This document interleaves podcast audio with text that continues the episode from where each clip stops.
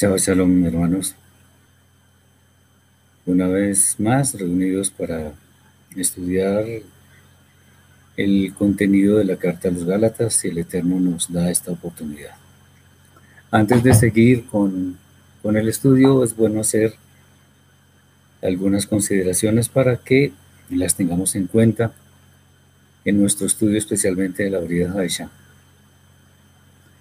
Aunque ya lo habíamos dicho la vez anterior, es bueno tener en cuenta que Rab Shaul, el apóstol Pablo, fue un hombre veraz, fue un hombre humilde que se, entregó por completo a la enseñanza de, la escritura que fue conferida a los gentiles o, las enseñanzas que él consideró que debían ser conocidas por los gentiles sin escatimar ningún esfuerzo.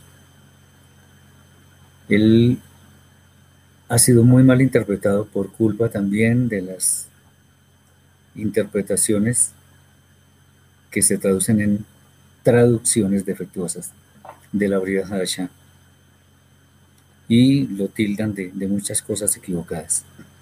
Es bueno decir que él fue muy fanático al principio, porque un fanático es el que es capaz hasta de matar por defender una idea. Eso lo hacía Rab Shaul. Y después de su encuentro con nuestro santo maestro Yeshua, se convirtió ya no en un fanático, sino en un radical. ¿Y qué es un radical? A diferencia del fanático, un radical es una persona que es capaz de morir por una idea. Esto fue lo que pasó con Rab. Defendió a capa y espada su fe sabiendo que Yeshua es el instrumento escogido por el Eterno para la redención final de la humanidad. Seguimos insistiendo en el hecho de que esta carta es muy interesante, pero sobre todo es definitiva para que nosotros consolidemos nuestra fe en lo que el Eterno nos ha confiado o nos ha legado mejor.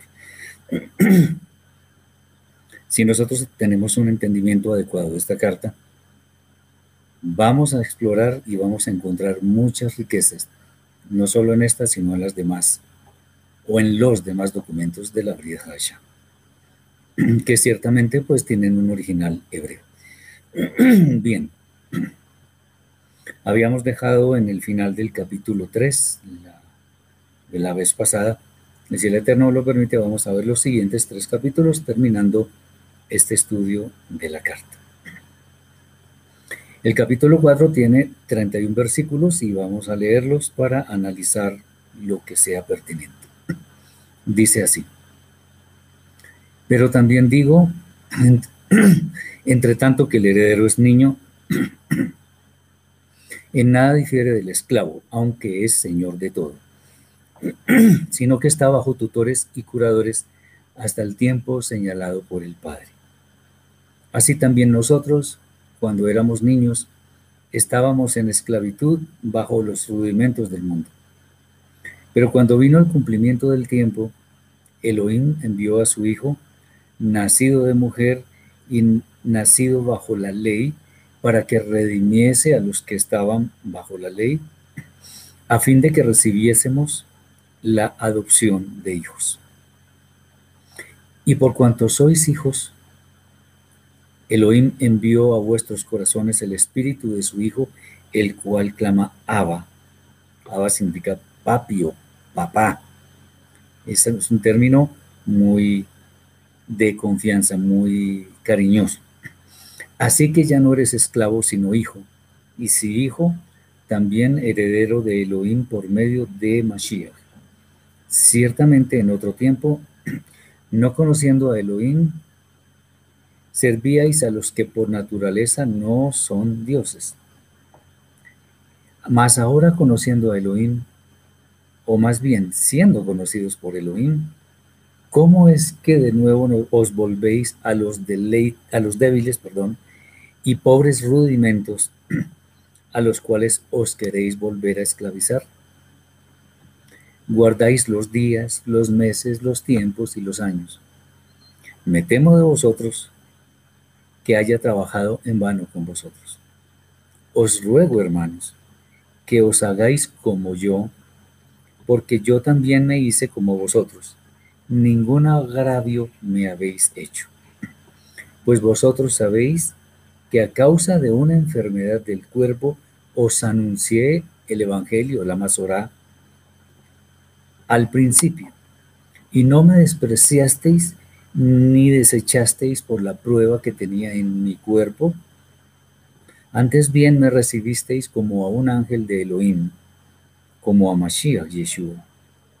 ¿Dónde pues está esa satisfacción que experimentabais? Porque os doy testimonio de que si hubieseis podido, os hubieseis sacado vuestros propios ojos para dármelos. Me he hecho pues vuestro enemigo por deciros la verdad. Tienen celo por vosotros, pero no para bien sino que quieran apartaros de nosotros para que vosotros tengáis celo por ellos. Bueno es mostrárselo en lo bueno, siempre, y no solamente cuando estoy presente con vosotros. Hijitos míos, por quienes vuelvo a sufrir dolores de parto, hasta que Mashiach sea formado por vosotros, en vosotros. Quisiera estar con vosotros ahora mismo y cambiar de tono pues estoy perplejo en cuanto a vosotros. Decidme, los que queréis estar bajo la ley, ¿no habéis oído la ley? Porque está escrito que Abraham tuvo dos hijos, uno de la esclava, el otro de la libre. Pero el de la esclava nació según la carne, mas el de la libre por la promesa, lo cual es una alegoría, pues estas mujeres son los dos pactos. El uno proviene del monte Sinaí, el cual da hijos para esclavitud. Este es Agar, porque Agar es el monte Sinaí en Arabia y corresponde a la Jerusalén, Jerusalén actual, pues ésta, junto con sus hijos, está en esclavitud. Mas la Jerusalén de arriba, la cual es madre de todos nosotros, es libre. Porque está escrito, regocíjate, oh estéril, tú que no das a luz, prorrumpe en júbilo y clama, tú que no tienes dolores de parto, porque son más los hijos de la desolada que de la que tiene marido. Así que hermanos, nosotros como Itzhak somos hijos de la promesa. Pero como entonces el que había nacido según la carne perseguía al que había nacido según el Espíritu, así también ahora. Más que dice la Escritura, echa fuera a la esclava y a su hijo, porque no heredará el hijo de la esclava con el hijo de la libre. De manera, hermanos, que no somos hijos de la esclava, sino de la libre. Muy bien, vamos entonces a mirar qué es lo que significa lo que está escrito acá. Shaul nos ilustra con una figura cuál era nuestra condición del principio, la de niños que necesitan un tutor, pues estábamos sometidos a lo que él llama rudimentos del mundo, esto es, de todo lo que entraña maldad. En esta carta es bueno tener mucho cuidado cuando leamos una de las traducciones que son más populares porque mezclan términos de una forma que fácilmente nos puede llevar a confusión. El término de la ley que ya hemos reseñado anteriormente. Por ejemplo, siempre ha sido un propósito celestial que todas las personas, todas sin excepción, sean alcanzadas por las buenas nuevas de salvación, de manera que todos también tengamos una esperanza, cierta de alcanzar la vida eterna. Tal cosa es posible desde el advenimiento del Mashiach, quien vino al mundo en un momento en el cual se había pervertido el mensaje original de la escritura. Había muchas interpretaciones y esto hay que decirlo en torno a, toda la Torah. Existían los fariseos, los saduceos, los esenios, los elotes, los sicarios, etcétera, etcétera, etcétera, etcétera. Y resulta que todos ellos tenían su propia interpretación, su propia doctrina. Muy bien. Es interesante decir que previo a aquel tiempo sucedió que los sabios de Israel aseguraban que habría de venir el Mashiach en un momento en el cual hubiera una gran proliferación eh, de diferentes interpretaciones de la Torá. De hecho, unas en contravía de otras, lo cual hacía caótico, desordenado, confuso lo que había en el principio, lo que antes era perfecto, que era lo del principio. O sea, ¿qué es lo del principio? El entendimiento al cual se llegó de la Torá cuando fue promulgada en el monte Sinaí.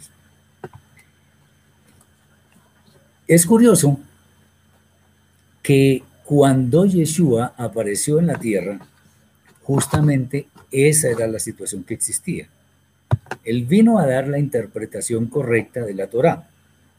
Eso está en Matillahu, capítulo 5, versículo 17, y me permito leerlo, pero lo voy a leer, bueno, lo voy a leer de las dos formas, la que normalmente está en las escrituras, en las traducciones comunes y la que y la lectura correcta que le debemos dar. Dice, no penséis que he venido para abrogar la ley o los profetas. No he venido para abrogar, sino para cumplir.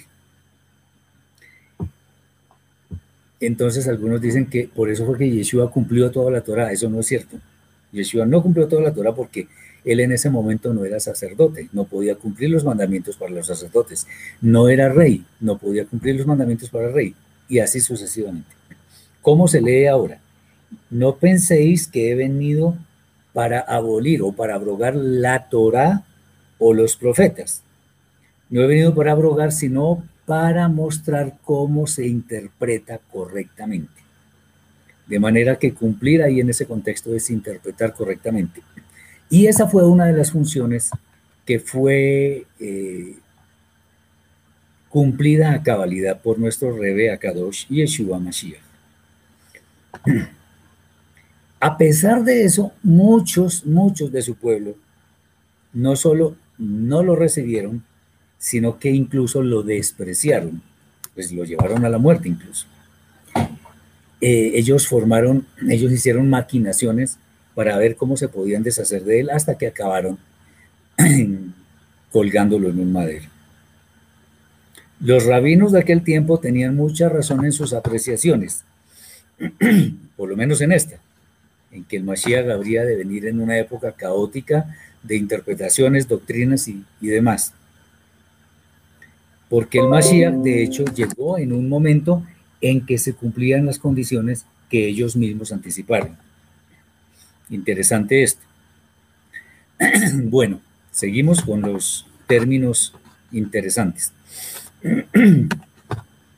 El término nacido de mujer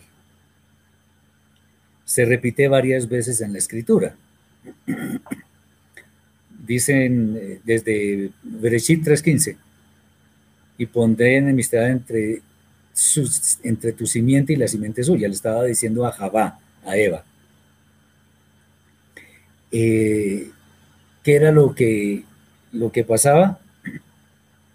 Que muchos toman lo que dice allí que nacido de mujer para decir que Yeshua solamente nació de, de Javá, de, de Miriam, perdón. Bien, muchas personas entonces creen que este término se refiere a que el Mashiach nació solamente de simiente de mujer. Y esto presenta varias dificultades que vamos a revisar en este momento. Primero, el Eterno no viola sus propias leyes, siendo una de tantas que todo ser humano proviene de simiente de hombre y de mujer. Obviamente tiene dos únicas excepciones que son Adán y Java. Ah, Yeshua es un hombre, por lo tanto desciende de hombre y de mujer. Otra, todos los seres humanos, todos, excepto Adán y Java, por supuesto, pero todos somos simiente de mujer, porque todos nacemos del vientre de una mujer, que es lo que realmente quiere decir el término. ¿O alguno de ustedes ha nacido del vientre de un hombre o ha escuchado que alguien ha nacido del vientre de un hombre? Ninguno.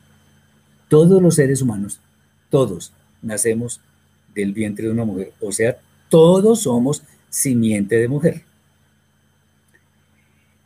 Otro punto es que la escritura nunca, nunca trata de demostrar lo que es obvio. Y lo obvio es que toda persona, todo ser humano nace de hombre y de mujer. Para la escritura, por ejemplo, también es obvio la existencia del Eterno. Por eso, ni se preocupa por demostrarlo, sino que la da por hecha. Lo mismo acá. Lo mismo eh, que el mar llega hasta la playa, que lo caliente puede quemar. Cosas de ese estilo, leyes del Eterno. Y aquí hay un argumento muy fuerte. El Mashiach es descendiente de David en la carne. Miriam era descendiente de Leví, no de Yehudá. Eso es lo que está escrito. Si Yeshua fuera solamente descendiente de la tribu de Leví, simplemente no serviría para ser el Mesías. La descendencia tiene que mostrar en la carne. Eso tiene que ser muy claro para todos nosotros, para que entendamos el trasfondo de la escritura y por qué los grandes sabios escribieron como escribieron.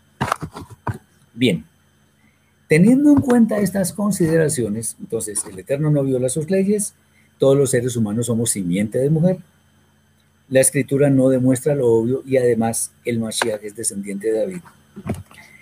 Entonces no tiene sentido afirmar que Yeshua solamente es descendiente de Miriam. Pues en caso contrario, por supuesto, no sería idóneo como el Mashiach. Teniendo en cuenta que la descendencia siempre, y ustedes lo pueden verificar en, la Tanaj, siempre se, se deduce por el Padre. Entonces, ustedes miran las genealogías que hay en, en Bereshit 5, Génesis 5, en Primera de Crónicas capítulos 1 al 8 creo que es, en Mateo capítulo 1, ahí están puros hombres. No es que las mujeres no sean importantes, sino que la descendencia se mira por el padre. En el judaísmo han cambiado eso, que, que, es por la madre, no, pero es por el padre porque eso es lo que está establecido. Muy bien. Cuando Shaul dice que Yeshua, atención con todo esto porque es importantísimo que lo tengamos muy claro. Pues cuando Shaul dice que, que Yeshua es nacido bajo la ley, nos está diciendo, de acuerdo con el mismo razonamiento que hemos utilizado en capítulos anteriores, que su venida fue en un momento en el cual la Torah había sido pervertida por traducciones que llevaban a muchas personas a enseñar conductas legalistas. Eso ya lo hemos explicado. Y parte de su rol del Mashiach es redimir a quienes están bajo esa mala interpretación de la Torah. ¿Qué es estar bajo esa mala interpretación? Es que se confía en ella para la salvación, se cumple casi que a ojo cerrado creyendo que eso lleva a la vida eterna. Grave error, porque así no es. Habiendo sido Shaul, el apóstol Pablo, tan apegado a la Torah y habiendo enseñado en forma tan diligente, él se encuentra con que los discípulos que estaban en Galacia están volviendo a los rudimentos del pasado, guardando las fechas mundanas que habían sido establecidas y olvidando lo que él les había transmitido. Esto causa en él, obviamente, una frustración inmensa, pues siente que su trabajo fue en vano. Y de ahí la fuerte reprimenda. Nos dice Marcela que si está bien decir que Yeshua es la Torah viviente. Pues ese es el título que le dan muchos, eh, considerando que él no pecó. En ese sentido, ciertamente, pero sería exacto decirlo si él hubiera cumplido todos los mandamientos que están escritos. Y hasta ahora no los ha cumplido porque faltan algunas cosas que tienen que ver con su segunda venida que han de ser cumplidas. Entonces, en este momento no sería tan exacto. Pero digamos, para lo básico, podría decirse que sí, porque él no pecó. Y si no pecó fue porque no violó la Torah. Es en ese sentido. Espero haber aclarado. Bien, también eh, Rav Shaul hace énfasis en la forma como transmitió el mensaje de, buen, de las buenas nuevas de salvación con limitaciones en su cuerpo. Y eso, esas limitaciones en su cuerpo, no le impidieron a sus oyentes recibirlo en una forma muy especial.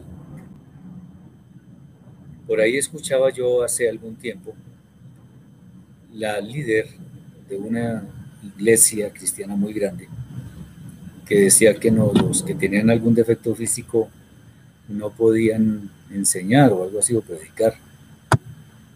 Me pareció muy curioso porque el Eterno no hace excepción de personas y el hecho de que una persona tenga una limitación física no significa que sea menos inteligente o menos sabia. Por eso estamos diciendo lo que estamos diciendo y especialmente Shaul que a pesar de limitaciones que tenía en su cuerpo, lo recibieron de una forma muy especial. El tono de sus palabras en esta carta es bastante fuerte, como es obvio, pues su predicación supuestamente debería haber sido suficiente para que ellos no se desviaran, pero parece que no fue suficiente. Muy bien, una vez más, Shaul les confronta confronta preguntándoles si quieren estar bajo el sistema legalista que resulta de una interpretación pervertida de la Torah. Eh, y si ellos es que no han puesto atención a la ley, que aquí se refiere a la Torah en este momento. Fíjense que hay una mezcla de términos que si ustedes que están bajo la ley no viven, bajo, o sea, no están bajo la ley, o sea, están bajo la perversión del legalismo, pero no quieren estar bajo los lineamientos de la Torah. Hay que tener mucho cuidado, por eso no podemos leer como en forma o entender mejor en forma tan literal, porque nos vamos a armar muchas confusiones. Por eso es que Rab Shaul hace una alegoría entre Sarah y Agar. Y esa alegoría consiste en lo siguiente, vamos a ver. Lo primero es que Abraham tuvo dos hijos. Una, uno de una esclava que era Agar y otro de una mujer libre que era Sarah, su esposa legítima. Segundo, el hijo de Agar nació por esfuerzos de la carne. Recordemos que Sara en ese momento, digo en ese momento porque después tuvo Isaac, en ese momento era estéril y ya tenía una edad avanzada y según ella ya no podía tener hijos, según ella. Entonces, era costumbre que cuando un matrimonio no podía tener hijos, en ese entonces, apelaran, en este caso, a su, a su esclava, en este caso Agar, a la servidora, eh, para tener un hijo con ella y ese hijo pasaría a ser de Sara. Bueno, ellos creían que eso era como el cumplimiento de la promesa porque al tener un hijo definitivamente ese iba a ser. Grave error.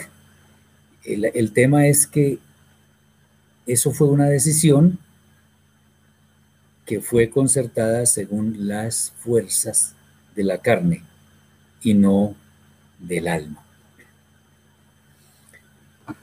Contrario a lo otro, el hijo de Sara, o sea, Itzhak, nació no según la carne, sino por causa de una promesa concreta del Eterno. Otro punto que nos muestra Rav Shaul es que Agar simboliza el monte Sinaí, que es una sombra de la Jerusalén que en ese momento existía, Jerusalén, la cual estaba, ¿qué? ¿Por qué dice que, que, que equivale a esa Jerusalén? Porque en ese momento Jerusalén estaba sometida a ordenanzas y solo a la letra sin una comprensión para cumplirla como es debido. O sea, era como una especie de, qué sé yo, lista de chequeo. Tengo que cumplir esto, esto y esto, pero no le ponían el alma. Por esto es que dice Rab Shaul que engendra hijos para esclavitud. Otro punto es que la Jerusalén de arriba, Jerusalén de arriba, o sea, la celestial, ¿qué queremos decir con esto? O sea, la que ha de bajar, eso está escrito por ahí en el libro de Apocalipsis de Revelaciones, es simbolizada por Sara, pues no está sujeta a ordenanzas humanas sin comprensión adecuada, eh, sino legalista. O sea, no está sometida a, las enseñanzas pervertidas de la Torah, sino que está, viene del cielo. ¿La Torah de dónde vino? Del cielo. Y el cielo no se somete a los hombres, de ninguna manera. Hay libertad, además hay perfección, porque las leyes que vienen del cielo son perfectas, como está escrito por allá en Salmo tal vez 19, que dice que la Torah del Eterno es perfecta. Muy bien. Y finalmente, según esto que, está diciendo Rab Shaul, por eso es que podemos decir que los creyentes en el Mashiach Yeshua somos hijos de la promesa. Jesús está haciendo una pregunta que no es del, del tema, si quiere se la resuelvo cuando escríbame a mi correo, por favor, porque eso desvía la atención. Muy bien. Es interesante que eh, Rab Shaul menciona un hecho que dice la Torah, y es que el hijo de, nacido según los esfuerzos de la carne persigue al que es nacido según la promesa. Y eso aplica hoy a nuestros días, hoy. ¿Cómo? ¿De qué forma? Quien no se somete a las ordenanzas de los hombres que incluso van en contra de la misma Torah, es señalado, perseguido, rechazado por quienes son basados en normas de hombres. Por ejemplo, vengo a citar lo que llaman alajá en el judaísmo, que son las normas de comportamiento del judaísmo rabínico y que también tienen interpretación de la Torah pero hay muchas equivocaciones en eso. Y sin embargo, a quienes estamos estudiando apartados de eso, nos persiguen, nos, nos dicen que somos falsos y cosas de ese estilo. Hasta maldiciones recibimos. Así me ha pasado a mí personalmente. Entonces, y lo, lo interesante es que pretenden hacer creer a todo el mundo que los aspectos de forma son necesarios para lograr la salvación de nuestra alma y acceder a las moradas eternas. Eso no es así. Es un despropósito que debemos evitar a toda costa. Muy bien. Vamos ahora con el capítulo 5. El capítulo 5 tiene 26 versículos y vamos a leerlos ya. Dice, es, eh, hago la aclaración antes, lo que hemos comentado. Nosotros, yo he, puesto en los textos de acuerdo con la versión Reina Valera de 1960, que es una de las más populares. Y lo puse a propósito, porque de hecho es bastante incorrecto, pero lo puse a propósito porque como son muchos los lectores de esa versión, entonces es bueno que esos mismos lectores, a la luz de lo que está escrito correctamente, puedan entender el verdadero sentido de las palabras que están allí escritas. Y eso sí lo explicamos en este estudio, contrastando esas palabras para que no cometamos los errores que pueden estar derivados de un, de un inadecuado entendimiento. Dice así los 26 versículos, Estad pues firmes en la libertad con que Mashiach os hizo libres y no estéis otra vez sujetos al yugo de esclavitud. He aquí, yo, Shaul, os digo que si os circuncidáis, de nada os aprovechará Mashiach. Y otra vez testifico a todo hombre que se circuncida, que está obligado a guardar toda la ley. De Mashiach os desligasteis, los que por la ley, la ley os justificáis, de la gracia habéis, habéis caído. Pues nosotros por el Espíritu aguardamos por la fe la esperanza de la justicia porque en Mashiach y Yeshua ni la circuncisión vale algo, ni la incircuncisión, sino la fe que obra por el amor. Vosotros corríais bien. ¿Quién os estorbó para no obedecer a la verdad? Esta persuasión no procede de aquel que os llama. Un poco de levadura leuda toda la masa. Yo confío respecto de vosotros en el Señor, que no pensaréis de otro modo. Mas el que os perturba llevará la sentencia quien quiera que sea. Y yo, hermanos, si aún predico la circuncisión, ¿por qué padezco persecución todavía? En tal caso se ha quitado el tropiezo del madero, de la cruz. Ojalá se, se mutilasen los que os perturban porque vosotros, hermanos, a libertad fuisteis llamados, solamente que no uséis la libertad como ocasión para la carne, sino servíos por amor los unos a los otros. Porque toda la ley en esta sola palabra se cumple. Amarás a tu prójimo como a ti mismo. Pero si os mordéis y os coméis unos a otros, mirad que también no os consumáis unos a otros. Digo pues, andad en el Espíritu y no satisfagáis los deseos de la carne, porque el deseo de la carne es contra el Espíritu y el del Espíritu es contra la carne. Y estos se oponen entre sí para que no hagáis lo que quisierais. Pero si sois guiados por el Espíritu, no estáis bajo la ley. Y manifiestas son las obras de la carne que son adulterio, fornicación, inmundicia, lascivia, idolatría, hechicerías, enemistades, pleitos, celos, iras, contiendas, disensiones, herejías, envidias, homicidios, borracheras, orgías y cosas semejantes a estas, acerca de las cuales os amonesto, como ya os lo he dicho antes, que los que practican tales cosas no heredarán el reino de Elohim. Mas el fruto del amor es amor, gozo, paz, paciencia, benignidad, bondad, fe, mansedumbre, templanza. Contra tales cosas no hay ley. Pero los, que son de Mashiach han crucificado la carne con sus pasiones y deseos. Si vivimos por el Espíritu, andemos también por el Espíritu. No nos hagamos vanagloriosos irritándonos unos a otros, envidiándonos unos a otros. Bueno, este es el, el, mensaje, el, texto correspondiente al capítulo 5. Tiene muchas cosas interesantes, como es obvio. Para quienes creen que,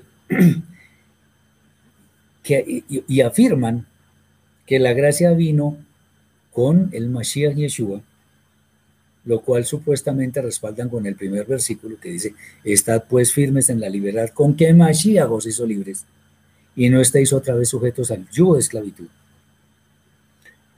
Es importante mencionar que hay un gran error de apreciación o de interpretación de este texto, pues el yugo de esclavitud que aquí se menciona es, una vez más, los mandamientos expresados en ordenanzas de hombres que corresponden a una interpretación legalista de la Torah. No se nos olvide esto porque es importantísimo. De ahí que sea tan importante entender que Yeshua en ninguna forma, de ninguna forma, vino a abolir la Torah, a eliminarla, sino más bien, como ya lo mencioné antes, a dar su correcta interpretación, de manera que esta, o sea, la correcta interpretación de la Torah, siendo el yugo ligero del Santo Maestro, podemos cumplirla en forma natural y no como si lleváramos una carga muy pesada a cuestas y que esa carga nos impide ver más allá de las mismas normas que muchos han establecido y que lo único que logran es dificultar el cumplimiento de las misbot, de los mandamientos de la Torah, los cuales son fáciles de obedecer. La Torah dice eso. De nuevo aparece el tema de la circuncisión, que muchos consideran obligatoria si se es injertado en el pueblo de Israel. Shaul sale a reafirmar su posición al respecto. Él dice que al hacer la circuncisión por los motivos incorrectos, de nada sirve la función del Mashiach. Pues en realidad la circuncisión nada agrega, nada al mensaje de la salvación que trajo el Santo Maestro. Pues muchos la hacen para qué? Para identificarse con el pueblo judío y seguir su camino, lo cual de por sí es un error, ya que justamente en el seno del pueblo judío reposan cientos de normas que de ninguna manera aportan a la salvación del alma. Eso debe ser muy claro. En realidad, si un varón se practica la circuncisión eh, sin la intención correcta, no es que digamos, no es que estemos enseñando que no se debe hacer nunca, sino si se hace sin la intención correcta, está cometiendo un pecado grande, de hecho. Pues lo que está haciendo es despreciar la obra de Yeshua, que fue el enviado del Eterno, el único, para la redención de la humanidad. Tan importante es el tema del legalismo como obstáculo en el camino a la vida eterna que Rab Shaul menciona una vez más, eh, diciendo que quienes quieren ser declarados como justos por el cielo, al obedecer las ordenanzas que resultan de una interpretación pervertida de la Torah, en últimas, ¿qué logran? desligarse del Mashiach y obviamente de la plenitud de la gracia que Él sí nos mostró con su interpretación correcta de la Torah. Con el Mashiach no vino la gracia, sino más bien que entendimos la plenitud que tiene la gracia en nosotros y que ha existido desde siempre. Cuando estamos unidos al Mashiach, ¿por medio de qué? De su obra expiatoria, o más bien de, nuestro, de nuestra fe en esa obra expiatoria. Y siguiendo fielmente el ejemplo del Mashiach en cuanto a la fe obediente hacia el Eterno, circuncisión o incircuncisión en realidad llegan a ser irrelevantes, pues lo que importa ante el trono de gloria del Eterno es justamente la fe obediente. Yo con circuncidarme no estoy demostrándole nada al Eterno, pero cuando le obedezco sus ordenanzas, el amor al prójimo eh, el tener en cuenta a la viuda, al huérfano, etcétera, etcétera, ahí sí estoy haciendo cosas interesantes. Circuncidarse lo puede hacer cualquiera sin necesidad de tener misericordia hacia su prójimo.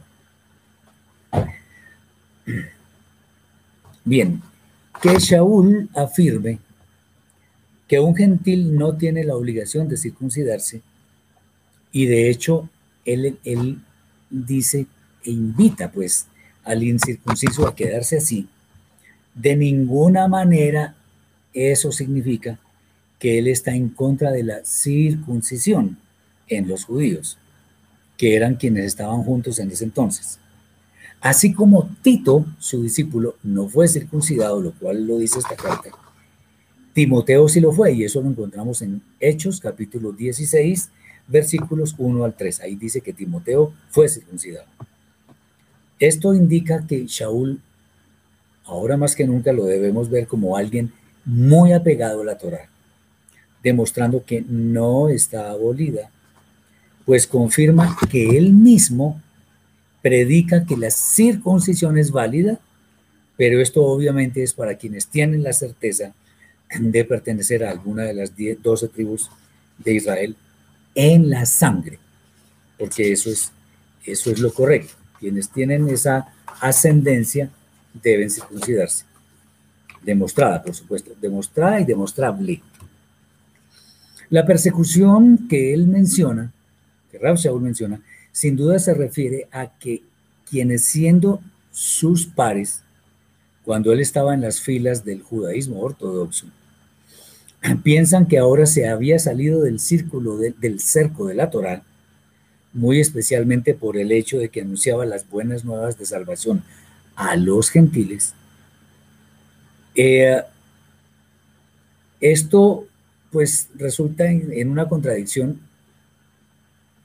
llamémoslo así, teológicamente hablando, que ellos consideren que, Rab Shaul se había salido del, del cerco de la Torah. Esto no solamente no es cierto, sino que va en contra del espíritu mismo de la Torah. Ellos consideraban que se había salido porque compartía con los gentiles y eso implicaba estar muy cerca de ellos, cosa que además antes era abominable para los de la circuncisión. Eso está por allá en el capítulo 10 del libro de Geburo, de Hechos, donde Kefa, o sea, Pedro, ve el lienzo y todo aquello y él medita un poco, él dice como así, que vaya donde un gentil, eso, no está bien. Pues sí, fue donde el gentil y él se dio cuenta de su error. La expresión que dice que quisiera que se mutilaran quienes estorban a sus discípulos nace del hecho de que los judaizantes predicaban la circuncisión para todos los que creían en Yeshua. Y esto implica una gran desviación del verdadero camino. Eh, este, este tema lo que implica es que Rab Shaul estaba en el fondo diciendo, ojalá se mutilaran sus órganos sexuales, para que se den cuenta que la circuncisión y la incircuncisión en últimas no son nada. Eh, dice Diomedes, dice que Tito no fue obligado a circuncidar. Así es. Este es el contexto de Gálatas. Había algunos que querían obligar a los nuevos creyentes a circuncidarse. Sí, eso ya lo explicamos en la vez pasada, porque esos eran los judaizantes y estaban en un error terrible. Bien. El camino de la obediencia fiel a la Torah, de acuerdo con las palabras del Shaliach, de, del Rab Shaul, del enviado, no debe ser ocasión para tomarla livianamente y desviarse en pos de los deseos de la carne, sino más bien aprovechar el servicio al prójimo como es debido.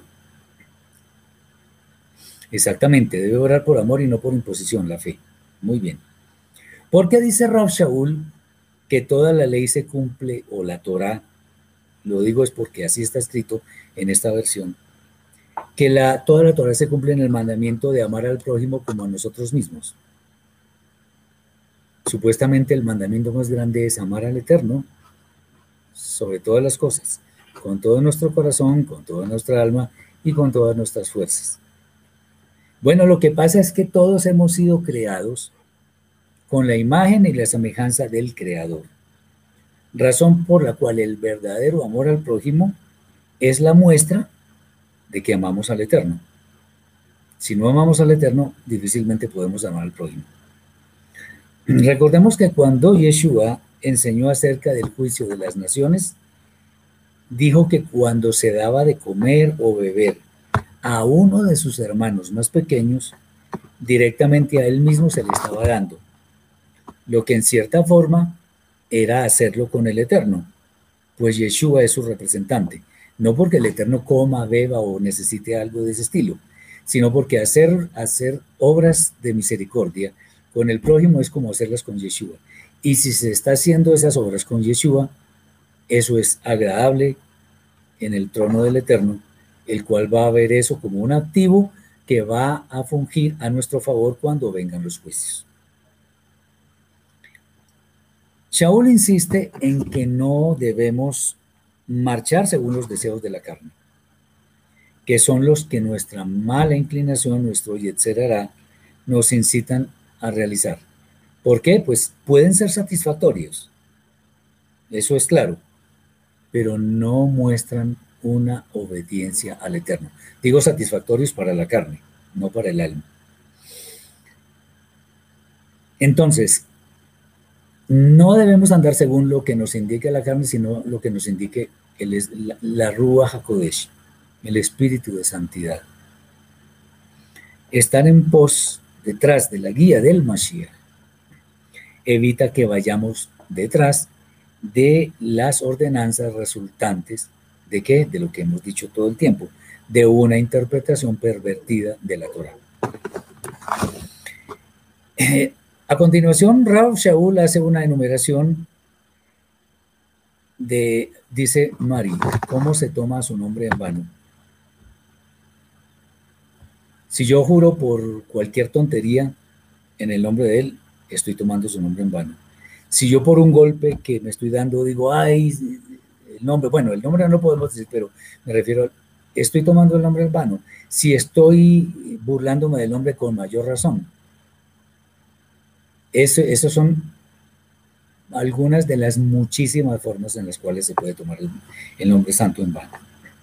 Entonces, la enumeración de las principales obras que resultan, hacer, que resultan de hacer caso a nuestra mala inclinación. Entonces, Rab Shaul nos las enumera y nos dice lo siguiente. Infidelidad conyugal que se traduce en lo que se conoce como adulterio. Impureza sexual, que es la que resulta de tener relaciones sexuales ilícitas. Inmundicia, que es impureza en todas sus formas. Lascivia, que implica un deseo y actividad sexual desmedido, exagerado. Idolatría en todas sus formas. ¿Y qué es la idolatría? En últimas, una frase corta para la idolatría. Idolatría es poner a algo o a alguien en el lugar que el Eterno debe estar. Quiero decir, en nuestra vida. Eso es idolatría. Hechicerías, que se refieren a toda actividad de ocultismo y también la consulta de hechiceros, adivinos, nigromantes, brujos, etc. Enemistades, o sea, todo lo que lleva a una animadversión constante con nuestros semejantes.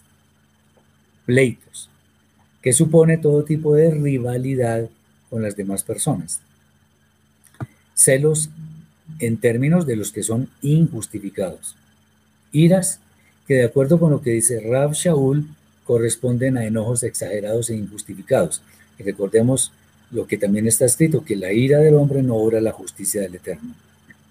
Contiendas que son similares a los pleitos, pero quizás sin ninguna razón aparente. Disensiones, que tiene que ver con lo mismo, desacuerdos absurdos que no tienen ningún asidero, ninguna justificación. O sea, discutir por discutir. Herejías que incluyen la participación en movimientos que llevan a apartarse de lo que el Eterno ordena en la Torá y por medio de sus profetas. Envidias que pueden causar rencores, resentimientos negativos hacia las demás personas. Homicidios, o sea, quitarle la vida a alguien. Borracheras, ¿por qué? Porque un estado de ebriedad no permite comportarse dignamente y con mucha facilidad lleva a cometer muchos pecados. Orgías, que son la peor expresión del desenfreno en muchas áreas, especial, especialmente en el área sexual. Como se puede ver, el inventario es bastante grande. Quienes, quienes mantienen inmersos en estas conductas ciertamente no tendrán parte en la vida eterna, pues no se puede entrar a ella, o no se puede pretender entrar a ella mejor, con una carga de pecado tan grande que no es tolerable por el Eterno. Contrastando lo anterior, inmediatamente después Rab Shaul enumera también cuáles son las obras y virtudes que debemos cultivar y poseer en todo momento. Amor, obviamente, que es más que un sentimiento, una decisión en torno a brindar nuestro ser al Eterno y a nuestro prójimo. Gozo, que demuestra eh, contentamiento con lo que el Eterno nos ha dado, no importa cuánto sea. Paz que revela una actitud tranquila, sin afanes ante las diferentes pruebas que nos han de sobrevenir, pues hay conciencia de que el Eterno está por sobre todas las cosas. Benignidad, mediante la cual la persona que la posee siempre tiende a hacer el bien a las demás personas. Bondad, que es una eh, virtud que una persona posee en todo momento y que lleva a proyectar un estado que siempre ha de ser bueno para la persona y para los demás. Fidelidad, ahí no es fe, sino fidelidad, que es la fe que obedece la voluntad del Eterno, o sea, una fe completa y madura. Mansedumbre, que es la capacidad para reaccionar sin calma y sin sobresaltos. Y templanza o dominio propio, que es la capacidad, perdón, que es la cualidad de manejar correctamente todas las reacciones sin permitir que estas intenciones se enseñoreen de quien las posee. Muy bien, estas virtudes o estas cualidades que son los frutos que produce una persona que vive según la guía de la Ruach HaKodesh, llevan a una persona a actuar en obediencia voluntaria sin cuestionar la voluntad del Eterno, entendiéndose con esto que todo lo que sucede se convierte en una oportunidad para mostrar nuestro mejor lado, nuestra mejor cara. O sea, eso que es expresar amor por el Eterno y por nuestro prójimo. Más que dones, entonces nosotros debemos estar preocupados por producir frutos, que son los que realmente muestran que somos discípulos del Mashiach. Y los discípulos del Mashiach son los que han de entrar a las moradas de la eternidad. Si nos imaginamos clavados en un madero, como lo dice Rav Shaul, en forma literal, entendemos que en esa condición no tenemos ninguna capacidad de acción.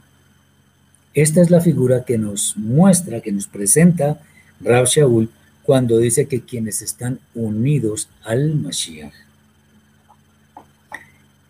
o sea, quienes siguen su ejemplo practicando las mismas obras que él hacía, clavaron en el madero su mala inclinación, o sea, dejaron inoperante a la mala inclinación porque estando clavada así inerme no tiene capacidad de acción.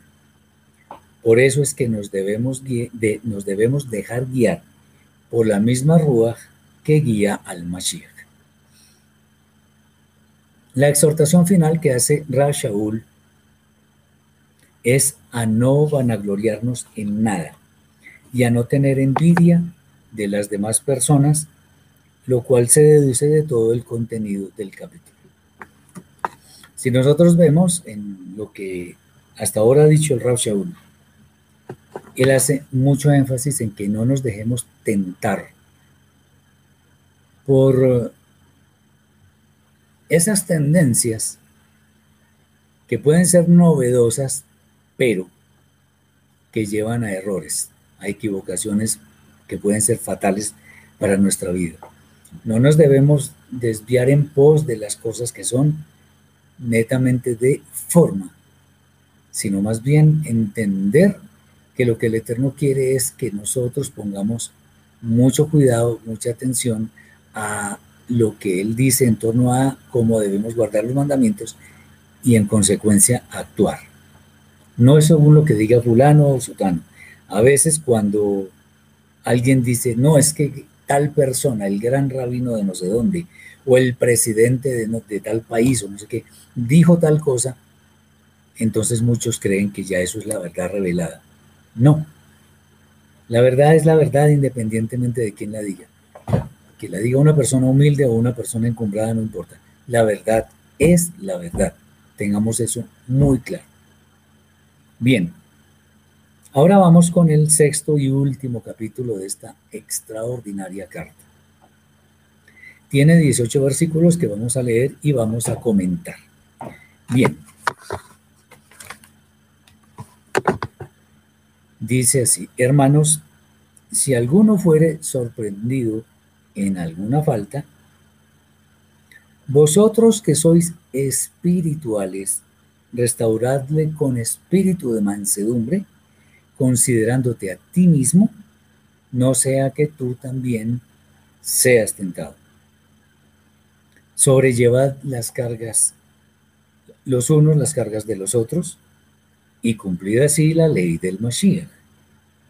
Porque el que se cree ser algo, no siendo nada, a sí mismo se engaña.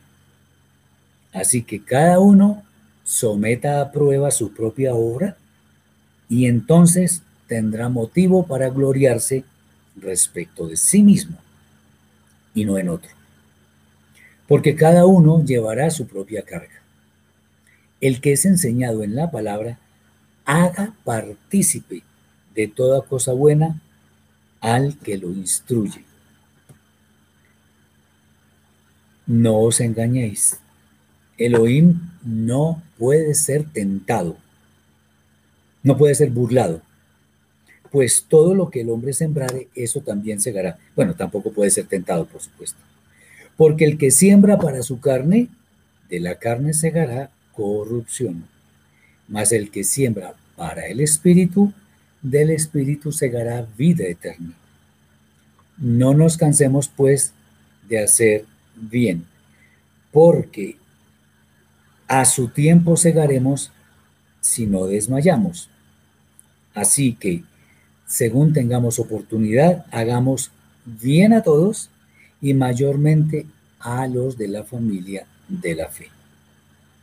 Mirad con cuán grandes letras os escribo de mi propia mano. Todos los que quieren agradar a la carne estos os obligan a que os circuncidéis solamente para no padecer persecución a causa de la cruz de Mashiach. Porque ni aun los mismos que se circuncidan guardan la ley, pero quieren que vosotros os circuncidéis para gloriarse en vuestra carne. Pero lejos esté de mí gloriarme, sino en la cruz de nuestro Señor Yeshua Amashiach, por quien el mundo me es crucificado a mí y yo al mundo. Porque en Mashiach Yeshua ni la circuncisión nada, es nada, vale nada, ni la incircuncisión, sino una nueva creación. Y a todos los que anden conforme a esta regla, paz y misericordia sea a ellos y al Israel de Elohim. De aquí en adelante, nadie me cause molestias, porque yo traigo en mi cuerpo las marcas del Adón Yeshua. Hermanos, la gracia de nuestro Adón Yeshua Mashiach sea con vuestro espíritu. Amén. Así termina esta carta. Vamos a ver qué es lo que nos dice este capítulo. Bueno, Shaul nos muestra una buena forma de entender el comportamiento de las demás personas en el sentido de que cuando alguien cometa alguna falta, tratemos de entender exactamente por qué la cometió, o sea, poniéndose en el lugar del otro. ¿Y esto para qué? Para que comprendamos adecuadamente sus actuaciones, evitando caer en la misma falta. Una forma de demostrar amor hacia nuestros semejantes es ayudándoles a sobrellevar sus cargas, como también lo dice Rab Shaul. Esto es claramente cumplir con lo que el Mashiach nos legó. Por ejemplo, en su, en su ordenanza de amarse los unos a los otros, demostrando con ello que realmente somos sus discípulos.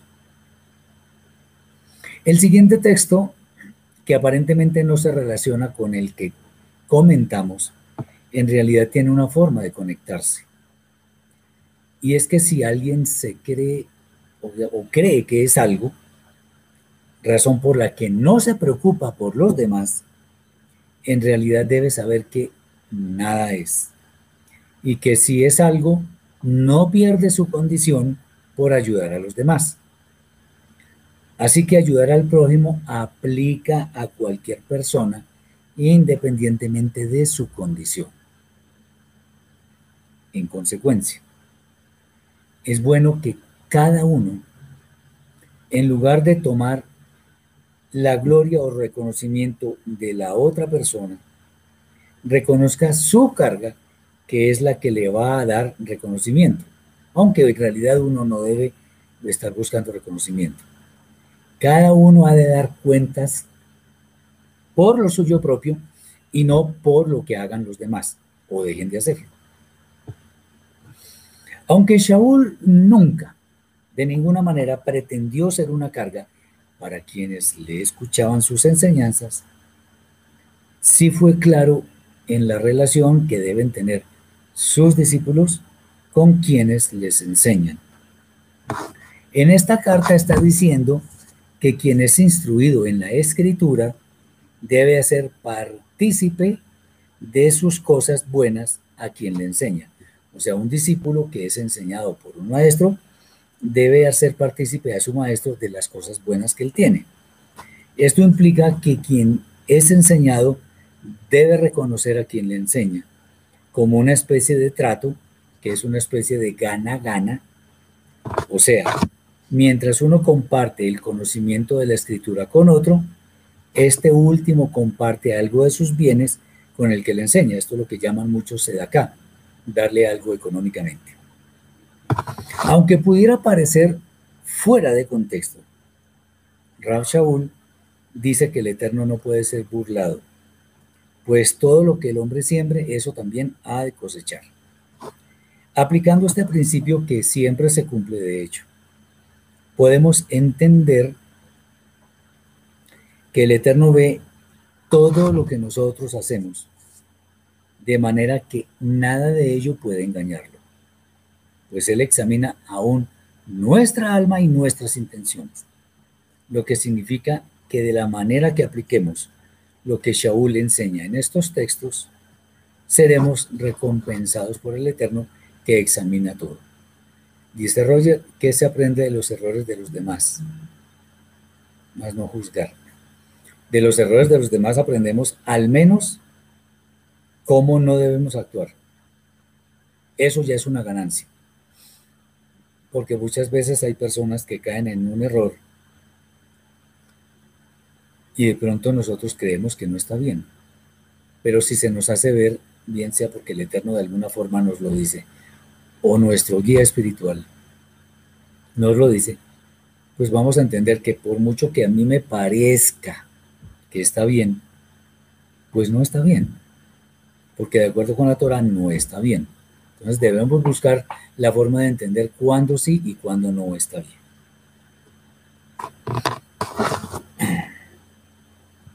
Sobre esto es bueno decir que muchos pueden usar su don del habla para tratar de convencer a los demás a ir en una dirección equivocada, que a esa persona le parece correcta.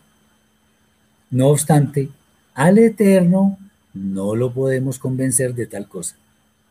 Nosotros podemos decir, bueno, aquí por ejemplo en este momento está de día, pero por, digamos, en la región oriental, en el, en el lejano oriente está de noche.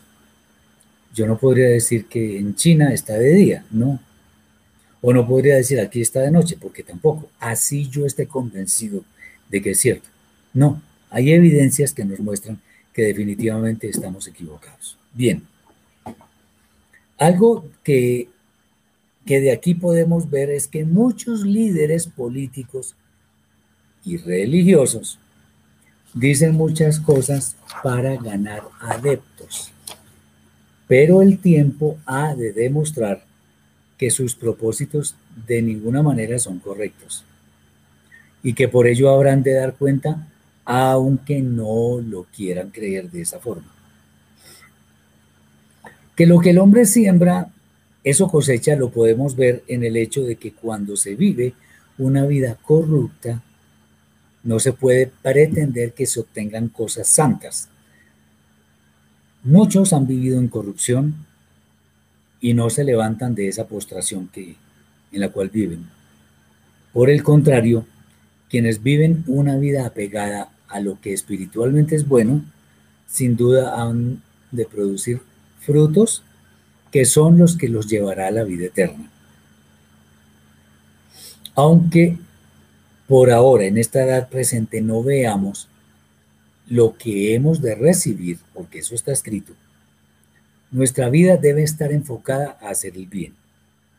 Pues es bueno saber que bien es lo que estamos recibiendo diariamente. En realidad nuestra alma debería estar enfocada a ser nuestra forma de vida. ¿Cuál es nuestra forma de vida? ¿Cuál debería ser? hacer el bien, proporcionar bendición a las demás personas. Más que por una recompensa que puede llegar, más que por eso, es por el gusto de hacerlo, que es algo mucho más difícil. Pero ello es reflejo de lo que fue la vida del Mashiach. Él hacía el bien porque amaba hacer el bien, amaba al prójimo y por eso hacía bien al prójimo. Si nosotros somos sus discípulos, debemos actuar igual que Él lo hizo. Acordémonos, que es un discípulo? Palabras más, palabras menos es una copia fiel del maestro. Hace lo mismo, habla lo mismo, entiende la Torah de la misma forma. Las cosas básicas son iguales. Shaul invita entonces a que nuestra prioridad para hacer el bien sea a aquellos que van en el mismo camino de nuestra fe. De nuevo, por considerarlo un tema muy sensible, Shaul se refiere a quienes están enfocados en agradar a la carne. Ellos son los que ahora incitan a circuncidarse, aunque ellos mismos no guardan la ley como debe ser. En últimas, persiguen ser reconocidos por el hecho de que llevaran a otras personas, equivocadamente, bueno, es bueno decirlo, de que llevaron a otras personas, por ejemplo, a circuncidarse. Eso no está bien, porque la gloria de una persona debe ser en que el Eterno le pone cuidado para salvarlo, etc.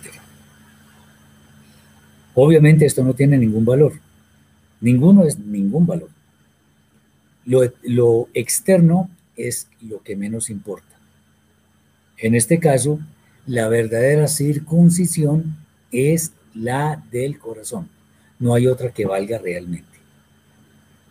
Lo que llama Shaul su gloria no está en lo que él hace, sino más bien en el santo maestro Yeshua, por quien Shaul ha colgado en el madero su propia mala inclinación.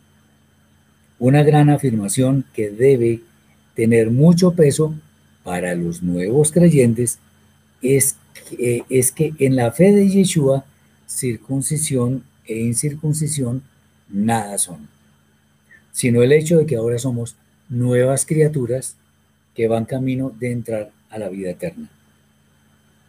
Lo mejor para Shaul entonces en últimas es que hemos de seguir las pisadas del Santo Maestro, pues eso es lo que verdaderamente tiene méritos, y así se puede decir, delante del Eterno. Bueno, este es como el final de, de la carta a los Gálatas. Tiene muchas cosas más para hablar seguramente, pero al menos que entendamos los fundamentos de esta carta maravillosa que nos sirve para aumentar nuestra fe. Quiere el Eterno que todos lleguemos a un correcto entendimiento de la Torah y que estemos casi que empecinados en hacer el bien, en preocuparnos por nuestro prójimo, en hacer lo que el Eterno quiere que hagamos. Que el Eterno haga brillar sus vidas con la bondad, con la fidelidad, con el dominio propio. Reaccionemos como debemos reaccionar. Seamos humildes para aprender. Tengamos en alta estima a quienes nos ayuden, nos enseñan. Sigamos la Torah. Y no, no, digamos, demos mal nombre a, a Rab Shaul, que fue un gigante de la fe, que nos ayuda a entender muchas cosas de la Torah, a quienes no la teníamos desde que nacimos. Muchas bendiciones para todos, les deseo un feliz término de Shabbat, Shabbat Shalom para algunos, como siempre, Shavuot para otros, y nos veremos en la próxima oportunidad que el Eterno nos permita. Bendiciones para todos. Shalom.